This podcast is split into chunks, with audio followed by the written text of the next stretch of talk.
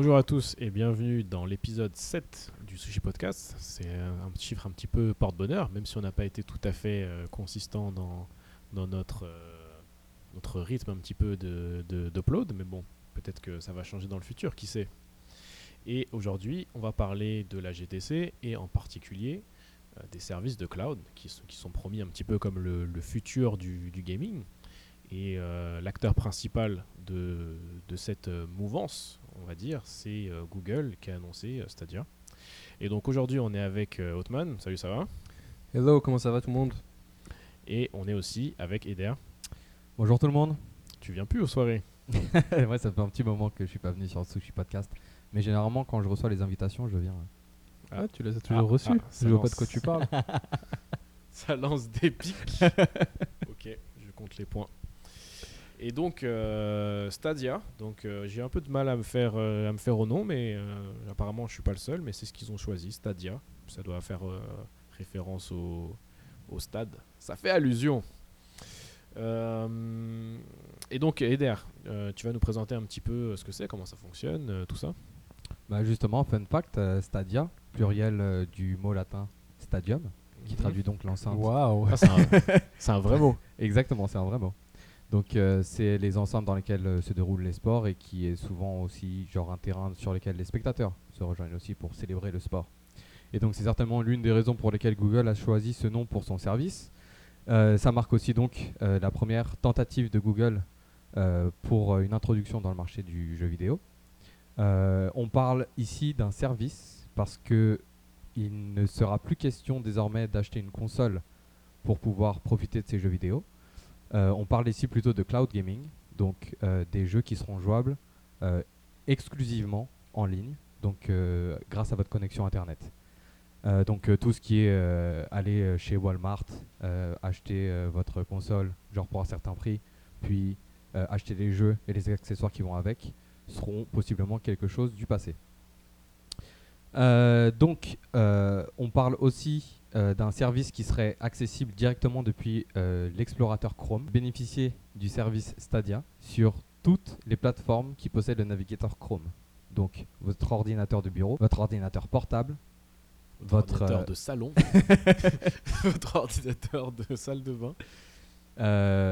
vos tablettes, vos smartphones, vos ordinateurs Chrome Pixel, toutes les plateformes qui possèdent le navigateur Chrome seront compatibles avec le service. Tout ce qui a un écran presque en fait. Pratiquement tout ce qui a un écran, peut- à part si c'est un écran Apple. Pour le moment, on n'a pas de nouvelles. C'est assez, c'est assez flou là-dessus pour l'instant, effectivement. Pour l'instant, il n'y a pas trop. démo, on n'a pas trop vu euh, la concurrence. Donc une petite explication sur comment le service peut marcher d'un point de vue technique. Donc il y a deux aspects. Euh, le premier aspect d'un point de vue euh, utilisateur sur lequel en fait en réalité on ne sait pas grand chose parce que rien n'a été montré dans cette conférence en ce qui concerne n'importe quelle plateforme de jeu, dashboard de jeu, on n'a pas vu de home screen, on n'a pas vu toutes ces choses là. Peut-être que c'est parce Euh, que aussi il y en a juste pas. Ils ont peut-être genre poussé le fait que tu cliques et il n'y a pas de menu, tu es dans le jeu. Voilà, en, en- en réalité, c'est la- le, le- le seul exemple qui nous a été montré, euh, c'est celui euh, d'un joueur qui euh, regarde pour le moment une vidéo sur YouTube, donc sur le service YouTube qui appartient aussi à Google, Ouais. et qui au bout d'un moment voit un bouton Play Now, donc jouer maintenant, s'afficher sur la vidéo, et à partir du moment où il clique sur, cette, sur ce bouton, sur cette vidéo, ça lancerait le jeu Assassin's Creed directement dans son navigateur. Donc d'un point de vue utilisateur, c'est le seul exemple de jeu qui nous a été donné. D'un point de vue purement technique, maintenant il faut imaginer ça euh, comme si euh, ma manette ou mon clavier et ma souris étaient reliés directement au serveur de Google. Euh, donc n'importe quelle action que je vais rentrer sur mon clavier ou n'importe quel bouton que je vais, app- sur lequel je vais appuyer sur ma manette sera directement transféré au serveur de Google. Cette action sera interprétée par les serveurs de Google, aura une influence dans le jeu et l'image du jeu qui aurait été calculée par les serveurs de Google sera renvoyée en fait à mon navigateur. Donc ça c'est ce qu'on sait sur comment ça marche. Euh, combien est-ce que ça va coûter? Euh, C'est la question à un millier de dollars à un prix inconnu. à un prix inconnu littéralement parce qu'on n'en sait rien du tout. Euh, on n'a pas beaucoup d'indications sur, le, sur le modèle d'affaires qu'il compte utiliser pour fournir ce service. Ce qu'on sait pour le moment, ou plutôt ce que les rumeurs colportent, c'est que ça serait euh, un système de paiement à la Netflix, donc un abonnement euh, mensuel euh, pour pouvoir accéder au jeu. Mais bon, jusque-là, rien de concret. Moi, j'y crois pas. Ça. Euh, moi aussi, ça me paraît un petit Mais, peu. euh, je crois que c'est un peu devenu genre le verbe là, le Netflix du jeu vidéo, le Voilà. Netflix de machin, mais Ça parle à tout le monde. Maintenant, il faut savoir si ça restera rentable, genre euh, pour les éditeurs de jeux vidéo, genre si chacun peut y trouver son compte. Pour le moment, genre bah, on aura certainement l'occasion d'y. Bah ça va être ça va être très difficile parce que euh, tout le monde sait que le, le marché du jeu vidéo là c'est un peu genre comme ils disent cutthroat ou genre euh, pour faire des bénéfices là c'est pas super évident donc si tu rajoutes encore euh, quelqu'un par dessus qui va reprendre son cut avant de donner son argent je sais pas trop au final genre bah ça dépend de- du studio ou quoi mais à la fin quel argent t'auras sur un jeu à x x Ah, dollars? Je pense qu'il y a aussi le fait que si le fait de jouer devient accessible sur n'importe quelle, euh, n'importe quelle plateforme, même un téléphone tout pourri ou un, un- un iPad, euh, une tablette tout pourri peut jouer à des jeux qui demandaient euh, avant une console chère ou un ordi cher. Ça étend le marché, ce qui fait que ça fait plus d'argent pour tout le monde. Mais là où je te rejoins, c'est que bah, les éditeurs de jeux vidéo, ils, ont, passé le- leur temps en gros à augmenter le, prix des jeux, à rajouter des microtransactions, etc. pour gagner toujours plus, euh, plus d'argent. Et je pense pas que ça soit pour du jour au lendemain passer sur un abonnement à 15 dollars pour tout le monde, alors qu'avant ils chargeaient 70 dollars pour euh, un seul jeu. Moi, je pense que dans ce cas-là, il, serait possible que euh, Google décide de partir sur des, offres premium. Euh, ces offres en fait sur lesquelles on doit payer un tarif mensuel pour avoir accès au service et en plus de ça, peut-être encore payer pour pouvoir euh, acheter ou euh, acheter des éléments supplémentaires par microtransaction. C'est des choses qui peuvent se faire. Euh, ajouter ça sur des free-to-play comme euh, Fortnite par exemple en ce moment, c'est quelque chose qui pourrait s'envisager dans d'autres types de jeux. Ouais. Après, le truc aussi, c'est que justement, les free-to-play qui sont qu'on a aujourd'hui, euh, dans Stadia, ils seront plus vraiment free-to-play parce que juste pour avoir le pour le fait de jouer, comme on n'a pas de console et qu'il faut que la console qui est dans le cloud, et ben il faut quand même euh, la payer. Et ben ton free-to-play, il devient quand même, euh, il faut bien que quelqu'un paye pour ce serveur-là. quoi. Euh, donc à moins que les in-app purchases soient rentabilisent tellement que qu'ils peuvent se permettre de payer le matériel pour tous ceux qui qui dépensent pas je, je pense que c'est, ça, ça, ça serait compliqué. Euh, Bah, on a quand même un bon exemple encore hein, pour reprendre Fortnite, c'est quand Ouais. même genre pas mal de revenus générés seulement en in-app purchase. En Ouais, effet, il y aurait moins de gens, il y aura moins de gens qui auraient accès au jeu parce qu'il y a déjà un prix d'entrée maintenant, donc ça, ça limiterait déjà la base d'utilisateurs, la base de joueurs. Euh, ceci étant dit, je pense que euh, ça va dépendre de, euh, du, du catalogue de jeux euh, qu'on va être en mesure de trouver genre sur Stadia. Et Mais ils ont l'air sont- d'avoir signé quand même avec beaucoup de studios, donc euh, Voilà. je pense pas que le premier jour ils auront deux jeux. Quoi. Bah voilà, justement, j'allais y venir parce que pour le moment, tout ce qu'on a vu du catalogue immense de Google, justement deux jeux, quoi. deux jeux. On a euh, donc Assis- Assassin's Creed pardon, euh, euh, de Ubisoft, euh, donc euh, Assassin's Creed Odyssey, qui est sorti il y a moins d'un an, j'ai plus la date en tête. Novembre. quelques mois. ouais. Ouais, c'est vrai, il y a L'année quelques mois. dernière. Euh, donc euh, très grand succès du côté de chez Ubisoft. Euh, ils ont été partenaires avec Google depuis euh, les premières phases de test euh, du Project Stream à l'époque qui est devenu donc euh, Stadia. Euh, et euh, ils ont présenté aussi le projet euh, Stadia pardon avec euh, id Software euh, qui sont euh, les créateurs et euh, euh, éditeurs euh, du jeu Doom. Mais ça c'est pas c'est pas rien du tout quoi. Genre que, que les gars derrière Doom ils disent euh, nous euh, c'est ça le, le- le futur, on trouve que c'est cool. C'est quand même un gros plus qu'ils ont quoi. Ouais. Donc euh, à voir. Mais l'autre fait notable aussi pendant la présentation, c'est qu'ils lancent aussi leur propre studio euh, de développement euh, Google quoi. Donc on va voir bientôt des, des jeux euh, produits par Google. À voir ce que ça aura comme gueule, mais ça aussi c'est histoire de d'avoir donc un catalogue le premier jour un peu plus rempli que genre bah, les deux jeux qu'on a vus. Et justement, ce premier jour, quand est-ce qu'il arrive? Eh ben, ça aussi, on ne sait pas encore. On sait seulement que ça sera en 2019. Donc, un moment en 2019. Et encore. Hashtag coming soon. C'était Ouais. assez drôle parce qu'ils ont dit 2019, US, Canada et Europe. Donc en gros, Je crois que c'est juste même euh, UK. UK. UK et C'est- même pas Europe. euh, la plupart des pays en Europe. Ah, ils ont dit Europe C'était un peu vague, ouais. Ils ont juste dit UK. quelques et- autres et pays, quelques on autres. sait pas trop. UK. Parce qu'avec genre- Brexit, on sait pas trop en fait UK. Je pense que c'est pour ça qu'il T'es obligé de mentionner UK tout seul. Ah, ok, ok, ok. Moi, j'avais juste retenu UK. Mais du coup, je trouve que c'est un petit peu à l'image de la présentation, c'est-à-dire assez flou. Quoi. On n'a on n'a pas de date de sortie, on n'a pas de business model annoncé, on n'a pas de prix annoncé, on n'a pas de jeu annoncé, annoncé. On a juste une promesse que dans le futur ça va marcher et que ça va être trop cool. Quoi. Ça pue pas mal le first, quoi. Genre, euh, ouais, c'est bon, on l'a, on l'a annoncé les premiers, quoi. Ouais, on n'a rien du tout, mais en t'inquiète, fait, on est là. Ils ont même pas annoncé les premiers parce que genre euh, il y a quand même pas mal d'autres euh, d'autres compagnies qui sont lancées dans le cloud gaming par le passé. On a on a eu OnLive, Ouais. on a eu Gaikai euh, récemment et puis on va en reparler. Il y a eu euh, xCloud. Ouais. Euh, Nvidia aussi. Nvidia. Je sais plus comment ça s'appelle, mais ouais.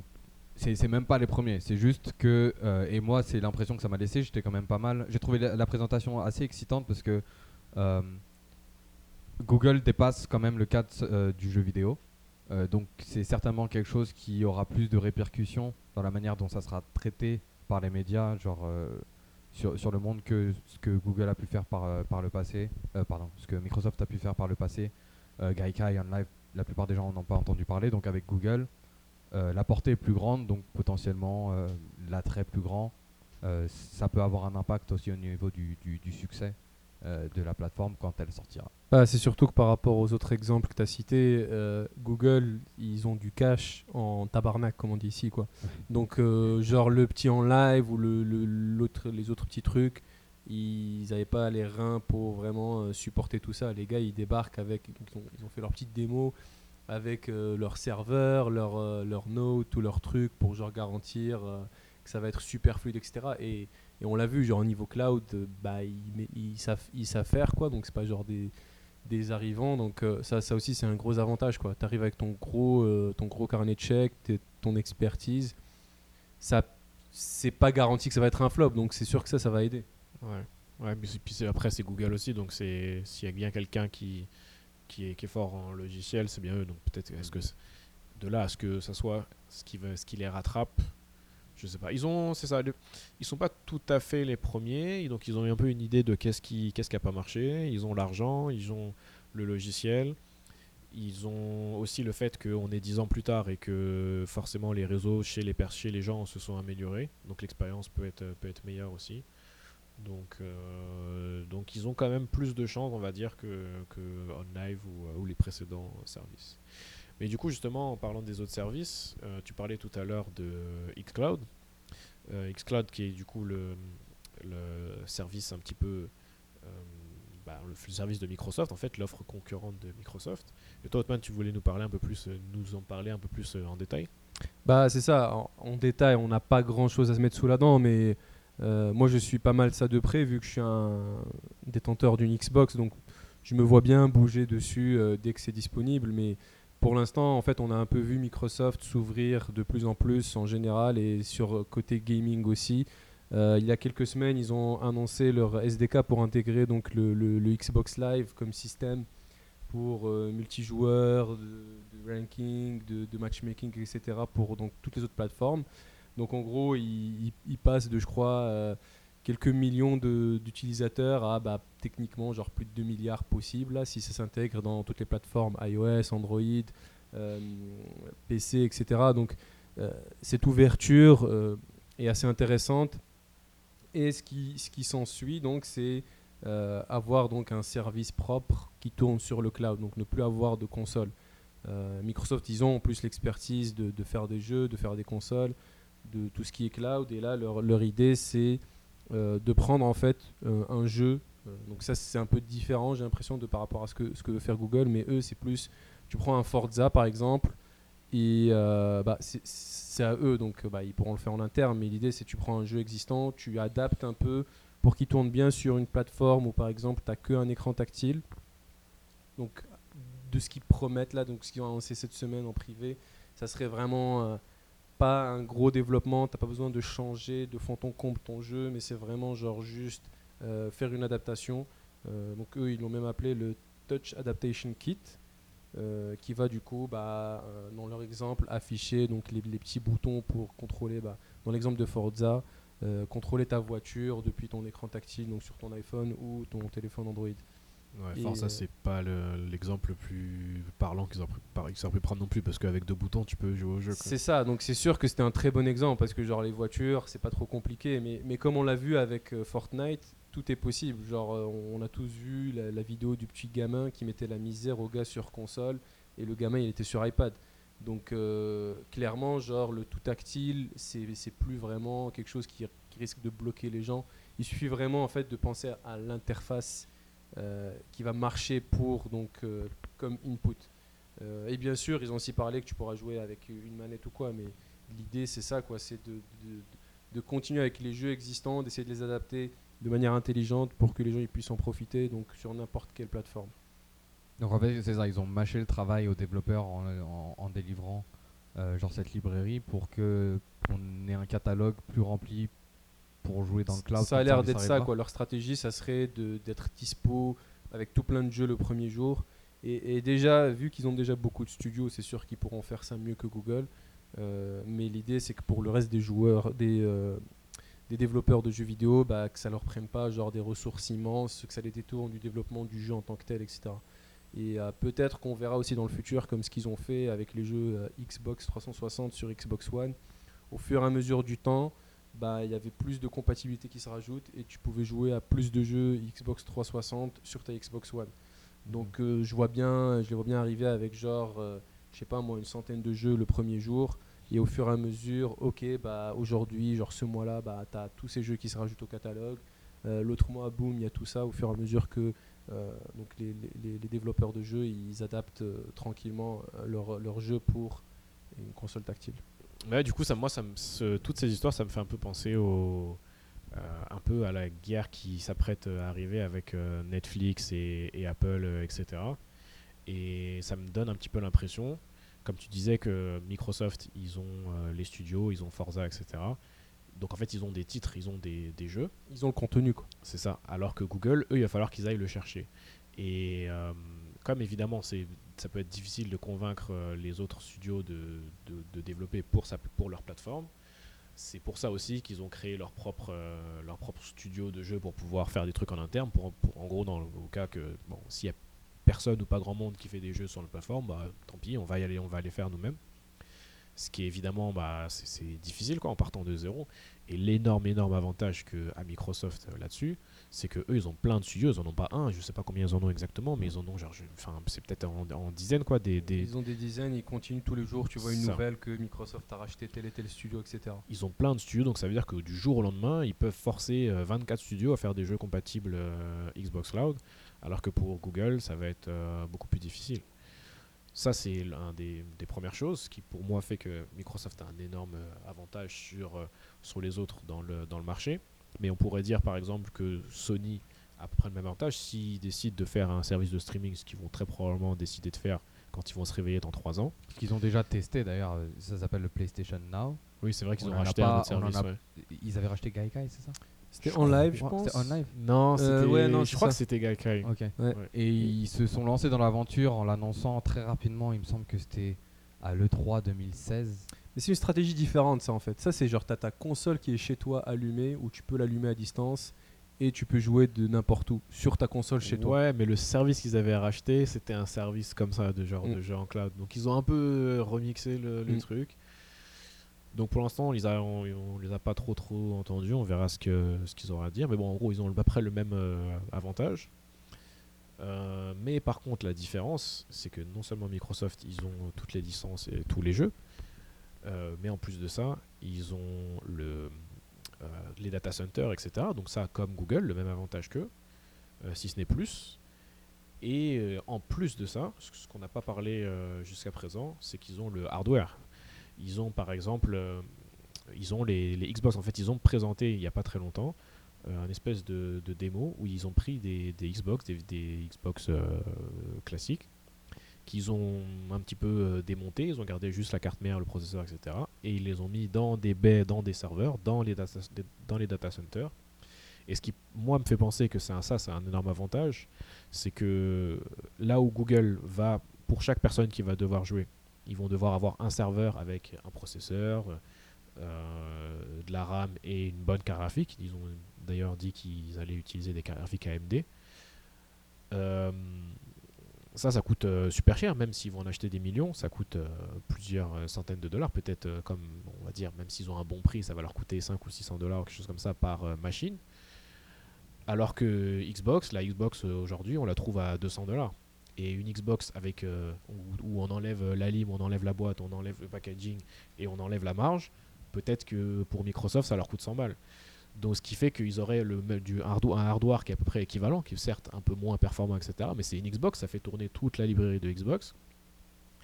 Euh, dans les racks, ils arrivent à en mettre, je sais plus, deux ou quatre. Donc b- bref, ils vont avoir une densité plus élevée dans leur data center, donc ça va leur coûter moins cher euh, à, exploiter. Quoi. Et au niveau du hardware, le fait d'avoir plein de, de Xbox, ils peuvent récupérer un inventaire de, de Xbox et, euh, et avoir un coût de machine par personne beaucoup plus faible euh, que, que, les, autres, les autres concurrents. Donc ça, combiné avec le fait qu'ils peuvent offrir plein de jeux de leur back catalogue, c'est-à-dire des vieux jeux qui peuvent dire là justement faire un pack en disant pour 15 dollars par mois vous avez accès à 200 jeux. Ils prennent 200 jeux qui sont sortis il y a un an et plus, ils les mettent dans le même pack, plus le fait que tu as la, qualité d'un jeu de Xbox One, plus le fait qu'ils ont le data center qui sont partout dans le monde qui vont t'offrir une bonne expérience.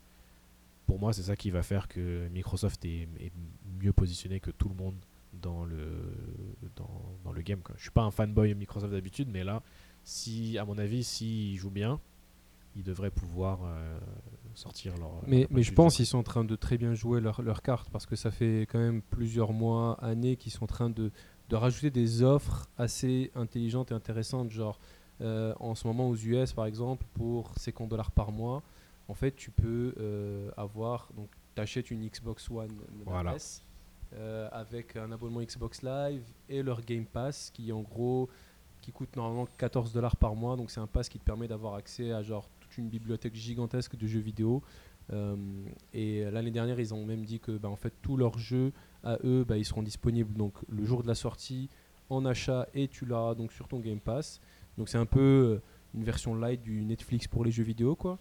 Et, euh, et ça, je trouve aussi que c'est ultra intéressant parce qu'en gros, bah, c'est tu achètes du matériel as a service quoi. Donc tu le payes c'est mensuellement, c'est un abonnement et c'est excellent quoi. Et je crois au bout de deux ans et demi, bah, la Xbox, bah, elle est à toi.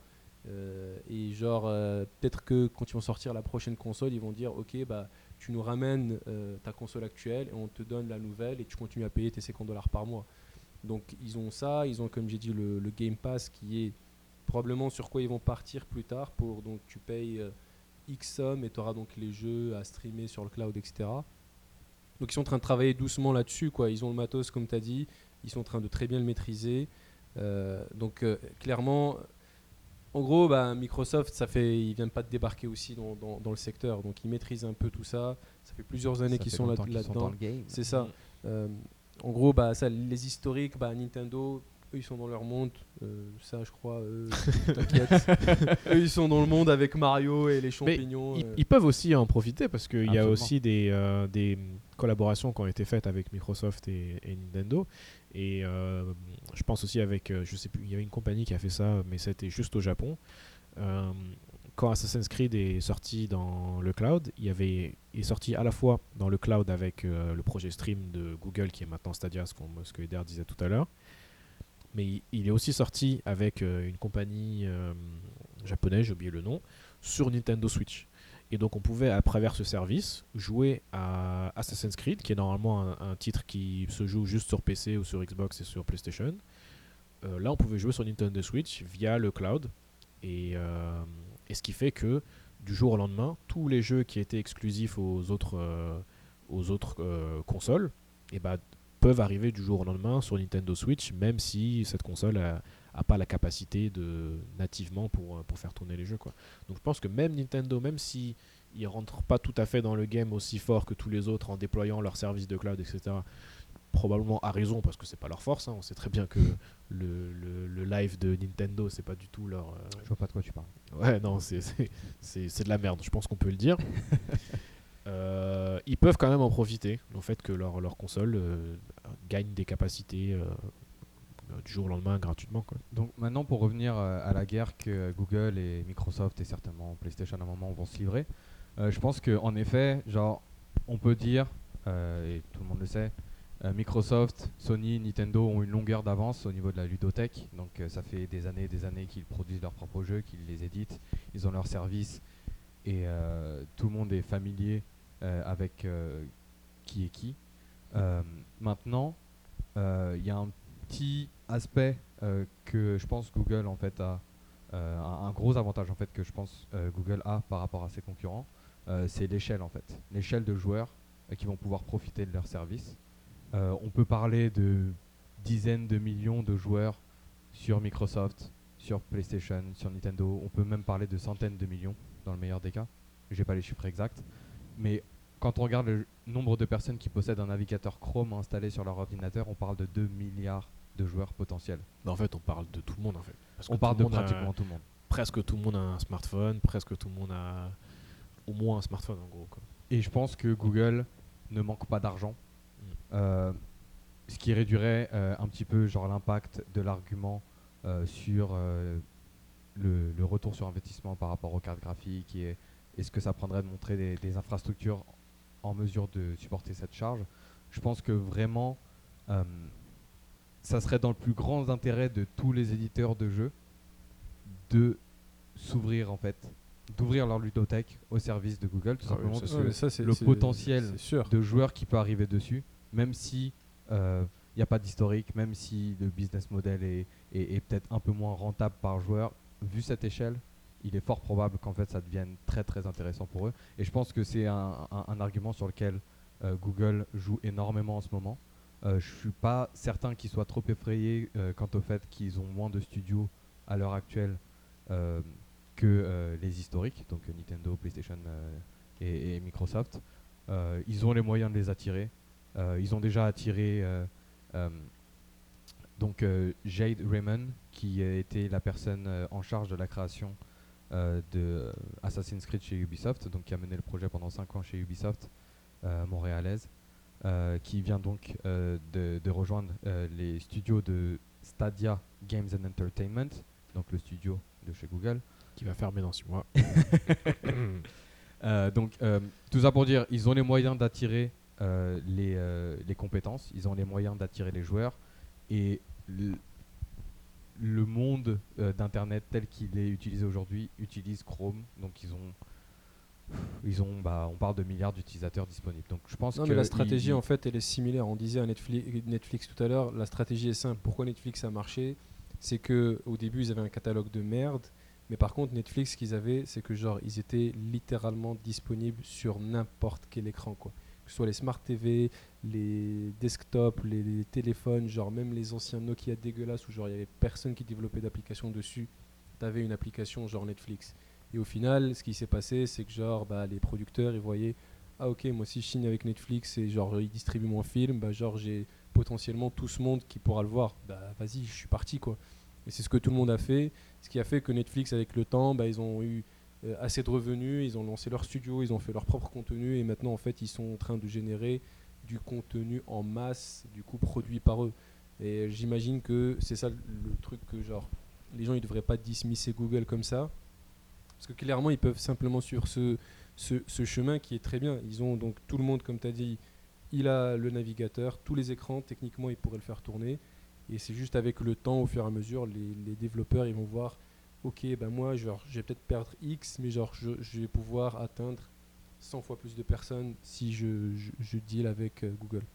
Donc euh, clairement, c'est pas genre l'entreprise de dire, ouais, ils vont pas réussir ou quoi, mais c'est à suivre de très près euh, comment ils vont évoluer. Ok, ok. Donc ouais, ça veut dire peut-être que ce, que ce que vous dites, ça me fait un peu penser à, à la stratégie qu'a adoptée euh, Microsoft quand ils sont entrés sur le marché du gaming, il y a peut-être euh, peut-être 20 ans maintenant, quelque chose comme ça. J'exagère peut-être un petit peu, peut-être 15 ans. Où en fait quand ils sont arrivés, bah, ils perdaient de l'argent en fait. Je- pendant, pendant les presque les pendant la, toute la première génération de consoles, la première Xbox, ils n'ont pas fait un seul dollar. La, deux- la deuxième, ils, ils ont fini par s'y retrouver. Mais qu'ils avaient comme le fait qu'ils parient sur le long terme et qui et qui continuent. Peut-être que c'est ça que le, le pari de Google, quoi. Ils savent qu'ils sont en retard. Ils par ont les rapport à moyens de perdre de l'argent Mais euh, c'est ça, ils peuvent temps. perdre de l'argent pendant 10 ans pour pouvoir s'imposer sur, euh, sur le marché. quoi. Et en plus là, ils ont annoncé, donc ils sont là parce que bon, il y a de grosses rumeurs derrière, ou Amazon aussi, qui veulent se lancer dessus. On sait que Twitch leur appartient, donc ils sont quand même déjà dans le, dans le business. Peut-être Apple, donc là, ils se positionnent, ils essaient de vendre la sauce et euh, ils disent, bah on est là quoi. Ouais, au, au final, il y a probablement tout le monde qui va essayer d'avoir sa part du, du gâteau. C'est un énorme euh, marché. quoi. Ok, donc on va suivre ça euh, de très près. Euh, sinon, pour cette semaine Parce qu'il s'est pas passé que la GDC quand même, si. Euh, Eder, qu'est-ce, que, qu'est-ce, qui t'a, qu'est-ce qui t'a marqué cette semaine? Donc pour moi, l'élément marquant de cette semaine, euh, c'est euh, lors du dernier Nintendo Direct, donc euh, le screencast organisé par Nintendo pour faire ses annonces reliées aux jeux vidéo. Ils ont présenté euh, un nouveau jeu qui s'appelle Cadence of Hyrule et qui est en fait un mashup. Euh, donc un mashup, c'est un mix entre deux jeux vidéo qui sont sortis. Euh, le premier, euh, c'est The Legend of Zelda. Donc tout le monde connaît cet action RPG légendaire, plus besoin de le présenter. Donc The Legend of Zelda qu'ils ont décidé de mixer avec The Crypt of the Necrodancer, donc qui est un jeu action RPG musical. C'est un concept. Donc c'est un vrai concept, mais euh, c'est jouissif. Euh, il faut s'imaginer en fait tout simplement jouer euh, à Zelda avec un rythme derrière, marqué par une musique. Et plus vous êtes en synchronisation avec cette musique, et plus vous êtes en mesure d'effectuer des combinaisons d'actions qui vont vous permettre d'avancer en fait dans les donjons et d'explorer le monde d'Hyrule, puisqu'on est dans le monde de Zelda. Donc je m'imagine la bande son de Zelda en jouant à, à, à ce jeu euh, dans le style euh, 16 bits de l'époque, ça me, ça, me donne vraiment envie. Donc c'est ça qui m'a, euh, c'est ça qui m'a excité cette semaine. Ok, ok. Et toi, Hotman, est-ce qu'il y a quelque chose, euh, un jeu qui t'a pas plu, un jeu qui t'a plu euh, particulièrement ou quelque chose d'autre, n'importe quoi? Non, de mon côté, euh, cette semaine était un peu pas mal chargée par les, les- les annonces d'Apple. Euh, ils ont annoncé quelque chose que j'attendais depuis un moment, donc les nouveaux AirPods avec recharge euh, par induction. Euh, je vais pouvoir donc jeter à la poubelle ceux que j'ai en ce moment ou les perdre. euh. Oh là là, je vais les perdre euh, bientôt Ou tu peux me les donner. hein. Euh, aussi. Il y avait des gens qui disaient, bah justement, euh, bah, enfin des, des, des, des gens qui s'inventent des excuses pour acheter des produits Apple, qui disaient, oh par- c'est parfait, maintenant je vais pouvoir prendre mes vieux AirPods pour pouvoir faire du sport avec sans avoir peur de les niquer parce que j'aurai des nouveaux. Ouais, il y a les gens qui pleurent, genre ils sont pas water resistant, etc. Mais franchement, genre. Moi- deux paires, donc, Moi, bon. je, je suis comme un connard.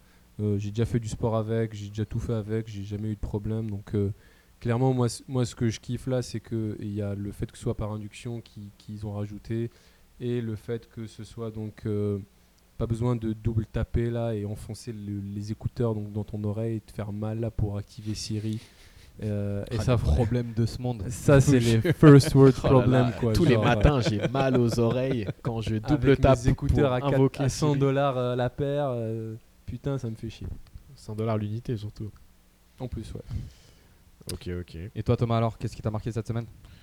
Euh, je crois cette semaine il y a le nouveau One Wheel qui est sorti. Donc si vous êtes euh, un aficionados du sushi podcast, vous savez que mon achat préféré l'année dernière, euh, c'était un, un One Wheel, qui est une espèce de, de skateboard électrique à, à une roue, un petit peu tout terrain, et ils en ont sorti un, un nouveau. Donc celui-là il est un peu plus entrée de gamme, on va dire, un peu plus accessible. Il est pas mal moins cher, il est à peu près 300 dollars moins cher que, que le précédent. Euh, L'autonomie, elle est un petit peu mieux, c'est à peu près pareil, mais elle est un petit peu mieux. Euh, il est un petit peu moins lourd aussi, Euh, il fait un kilo de moins sur 10, donc c'est toujours super lourd, mais, mais c'est toujours, toujours mieux quand on va pas cracher dessus. Et un peu plus petit aussi, donc un peu plus transportable. Donc en fait, il est un petit peu mieux. Ça me rappelle un peu les. C'est un peu une, des, une, euh, une incrémentation à la Apple où en fait il n'y a rien de révolutionnaire, mais tout est un petit peu mieux. Donc, euh, Et le fait qu'il soit euh, plus petit, tu penses pas que ça va affecter la maniabilité ou quoi ou il est pas c'est- beaucoup c'est- beaucoup plus C'est petit. négligeable. Il est un petit peu plus petit. Il a- ils ont tout réduit quoi. De même, le, même le pneu est un, plus- un peu plus petit. Il est un, plus, un peu plus maniable parce que le pneu est un peu plus rond, etc. Il est un peu, il est un peu mieux, mieux, plus transportable, plus petit, plus léger. euh, Du coup, tu l'envisages Euh, non, non, parce que celui que j'ai, il me convient correctement. C'est sûr que le, plus gros point noir, on va dire, bah, en fait, il y a deux trucs. Il y a le fait qu'il y ait l'autonomie, mais pour ça, il y a un autre modèle qui a vraiment beaucoup plus d'autonomie. Euh, donc, si je devais changer, ce serait peut-être celui-là, celui qui a plus d'autonomie. Mais forcément, il est plus lourd, etc. Ce qui est le deuxième gros point noir, c'est que c'est extrêmement lourd. Donc, euh, ça, met encore plus en lumière l'autre euh, inconvénient, ce qui fait que quand t'as plus de batterie, et bah tu dois porter un truc méga lourd. Donc c'est deux trucs qui se combinent entre eux qui font que quand il n'y a plus de batterie, c'est un cauchemar. Mais, mais non, sinon, c'est. Je le recommande à tous ceux qui, qui aiment se déplacer en ville euh, avec style. Donc voilà, on va conclure, euh, on va conclure là-dessus. On se retrouve euh, la prochaine fois. C'est c'est quand la prochaine fois, euh, selon vous Très bientôt. Très bientôt, Coming soon. Hashtag coming soon. Ok, donc euh, coming soon pour le prochain épisode, l'épisode 8 du Sushi Podcast. Salut tout le monde. à Salut. plus.